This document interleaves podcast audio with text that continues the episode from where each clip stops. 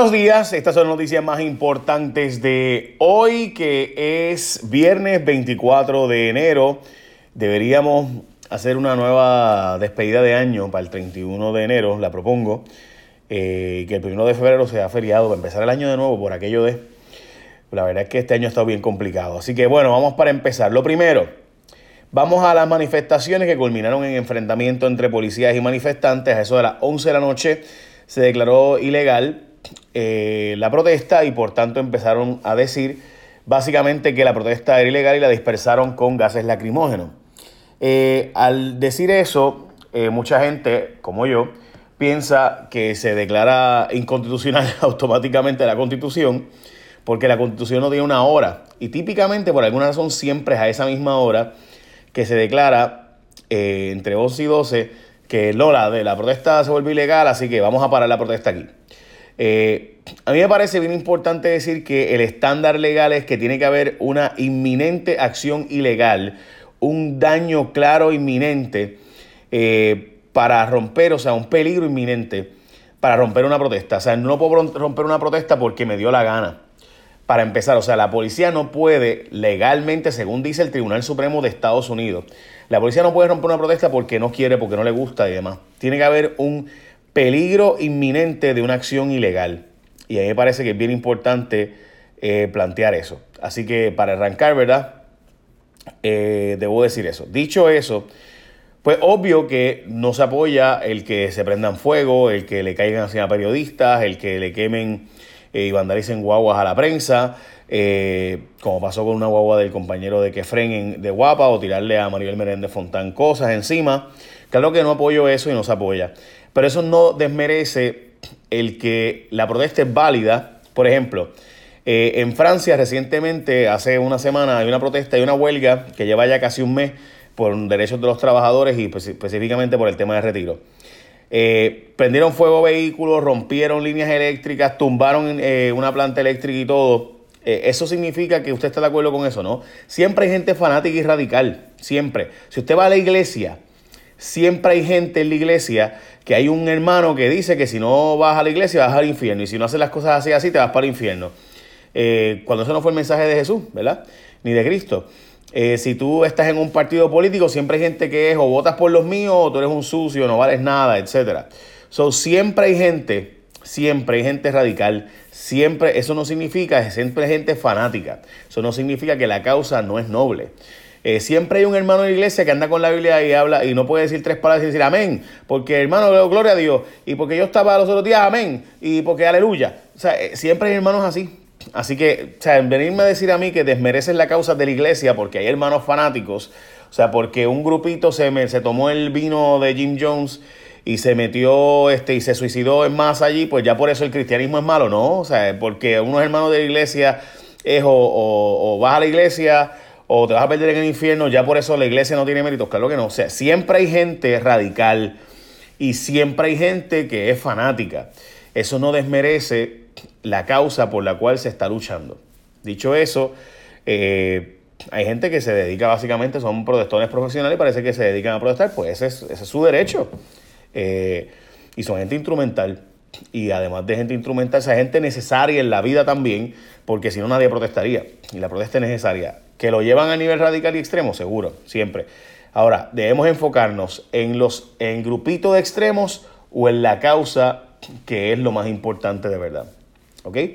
Eh, y me parece que eso es lo importante. O sea, nosotros hemos permitido que grupos radicales sean el tema cuando son un ínfimo parte de la gente, y la inmensa de la gente no es así, y además que la protesta pues es mucho más meritoria que el grupito pequeño radical. ¿Ok? Eh, ok.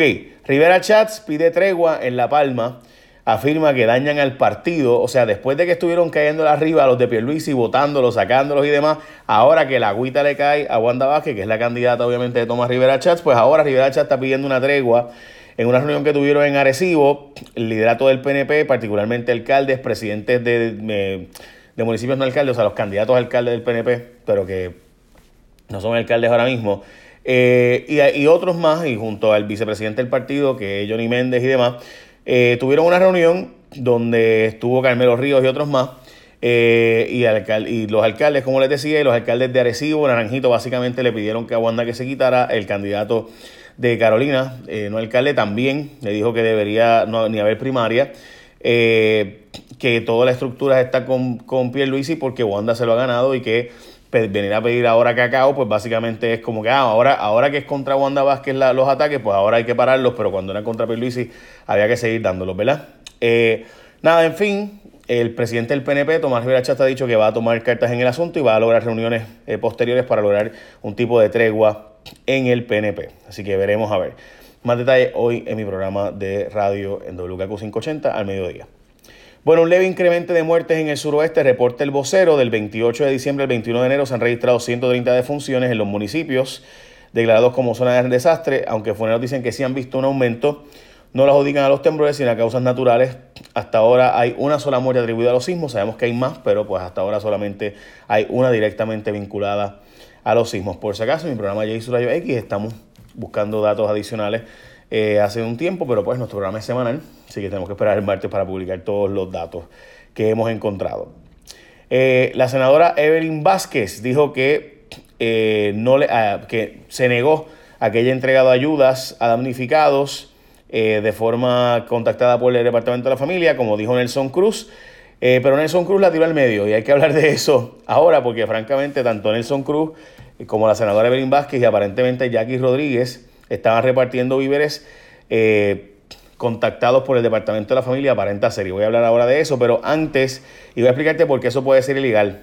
Pero hablo de eso ahora porque la gobernadora lo ha negado y demás. Pero Danosa tiene productos líderes de impermeabilización y es bien importante que tú sepas que cuando tú vas a sellar el techo de tu casa, desgraciadamente a veces lo sellas y a los seis meses al año tienes que volver a sellarlo. Por eso es que Danosa funciona con sistemas resistentes a vientos y emposamientos. Danosa ha protegido miles de edificios y hogares ante los pasos de los huracanes desde Hugo hasta María. Todos. Así que exígele a tu arquitecto, a tu ingeniero o a tu techero que quieres Danosa. No lo selles con otra cosa, séllalo con Danosa. Y Danosa es un producto, por si acaso, de aquí, que está identificado completo y cuando te lo ponen en tu casa, es en tu casa, en tu negocio, en tu industria, es un producto de calidad mundial. Y está garantizado, así que no tienes que gastar cada 3, 4, 5, 6 meses, cada 2 o 3 años volviéndolo a sellar tu casa. eso, eso, es una pejiguera. En fin, así que hazlo con Danosa, no lo selles con otra cosa. Eh, bueno, la senadora Evelyn Vázquez negó que haya sido favorecida por el Departamento de la Familia para entregar suministros a damnificados de la zona suroeste. Pero el senador Nelson Cruz lo tiró al medio, que es un compañero de delegación. Eh, y de hecho, dice, dice ella que ella nunca ha tocado una caja de esos alimentos. de trabajo lo hace el departamento de ADSEF directamente, que hay un protocolo y un personal de ADSEF que envía a todos los lugares. Pero Nelson Cruz dijo en una entrevista que el departamento de la familia sí lo había llamado para pedirle nombres de comunidades y personas en donde necesitaban ayudas porque al otro día irían con Evelyn Vázquez a repartir ayudas. El problema es que tenemos a la directora del Departamento de la Familia, la secretaria de la Familia, diciendo que sí se contactó eh, a personas que ella estaba haciendo una investigación y que ella removió a Suriel Quiñones de la posición de directora de ADSEF porque estaban presuntamente contactando y haciendo investigación porque estaban contactando políticos para repartir ayudas. Eso puede ser un delito federal. ¿Qué pasa? Que ahora Nelson Cruz confirmó que a él lo contactaron de ADSEF para repartir las ayudas que iba a repartir Belín Vázquez. Belín Vázquez no niega, pero hay hasta fotos y videos de ella. Lo que, ¿Por qué se hace eso? Es porque se aguantan las ayudas para que en vez de que las envíen a un líder comunitario que es de la pava o a un alcalde que es popular, pues se las dan a senadores y legisladores que son obviamente allegados al PNP. Y así es como funciona eso. Y eso puede ser hasta ilegal. Y había una investigación, la secretaria de la familia dice, mira, yo no puedo violar la ley federal. Aquí hay alguien que está ah, dándole las ayudas a los políticos del partido eh, del PNP y eso puede ser ilegal. Yo soy la que supervisa eso, me pueden echar a mí los 20 los federales y que yo voy a tener que hacer una investigación. Así que ya saben. Bueno, eh, en fin, eh, Wanda Vázquez también negó una reunión para la lealtad política y dice que sí sabía almacén, del, almacén, pero le ocultaron la información. Hoy el vocero es el que está adelante en esto. En la página 8 del vocero tiene los detalles de cómo ella daba a entender que no sabía de almacén, que le habían ocultado información, pero ahora dice que sí sabía, pero que no se estaba repartiendo los suministros.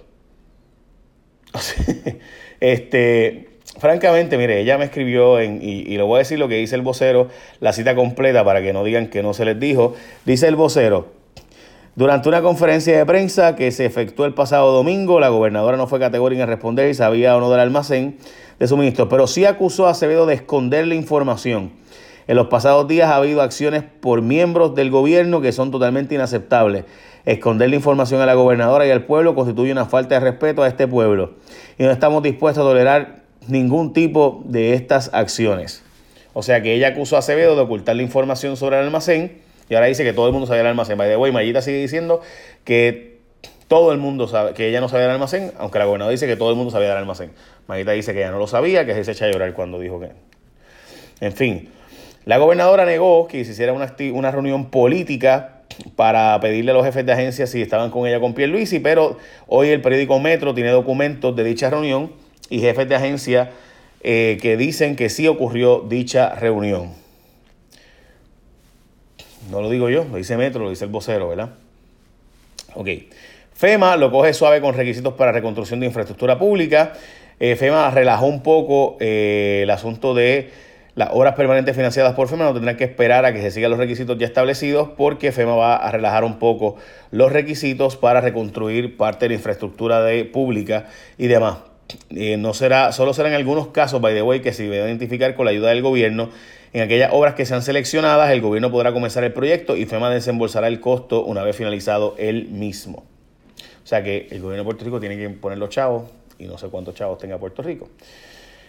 Expoderoso alcalde del pueblo más popular de Puerto Rico se declaró culpable. Papín Ortiz, alcalde de Sabana Grande, culpable por fraude de 2.9 millones de dólares a el Departamento de Educación eh, por hacer propuestas falsas y fatulas. Estamos hablando del alcalde del pueblo más popular de Puerto Rico, un poderoso alcalde popular que se acaba de declarar culpable. Lo mismo se declaró culpable doña Soniel Torres, eh, la que fue directora de la oficina del, representante Ramón Rodríguez Ruiz.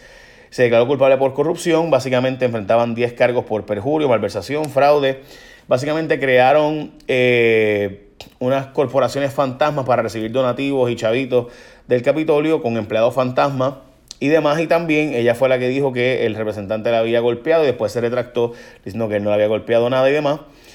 Así que ya ustedes saben. By the way, hubo un abogado que la visitó en el hospital cuando ya había dicho que el representante la había golpeado eh, y entonces fue que cambió la versión. ¿Quién es ese eh, abogado que fue básicamente a convencerla de que retirara lo que había dicho antes? Hay que ver si el presidente de la Cámara lo tiene todavía de asesor allí. ¿Verdad? Porque una mujer va y dice que la golpearon y llega un abogado de la Cámara allí y la convence que diga lo contrario y de repente pues ella retira lo que dijo. ¿Qué le habrá dicho? No sé. ¿Seguirá siendo asesor? Bueno. La Autoridad de Acueducto y Alcantarillado asegura los embalses están bien tras terremotos. La AAA asegura que todas las estructuras de los embalses bajo su jurisdicción, que son Toabaca, La Plata, Carraízo, Sidra, Río Bayamón, eh, el de Isabela, Las Curías y Fajardo fueron examinadas y estas no han sufrido daños. En síntesis, esas son las noticias más importantes del día de hoy. Y por si acaso, gracias a Danosa por creer nuestro producto. Bienvenidos. No lo selles con otra cosa, séllalo con Danosa. Es un producto garantizado. Es un producto bueno.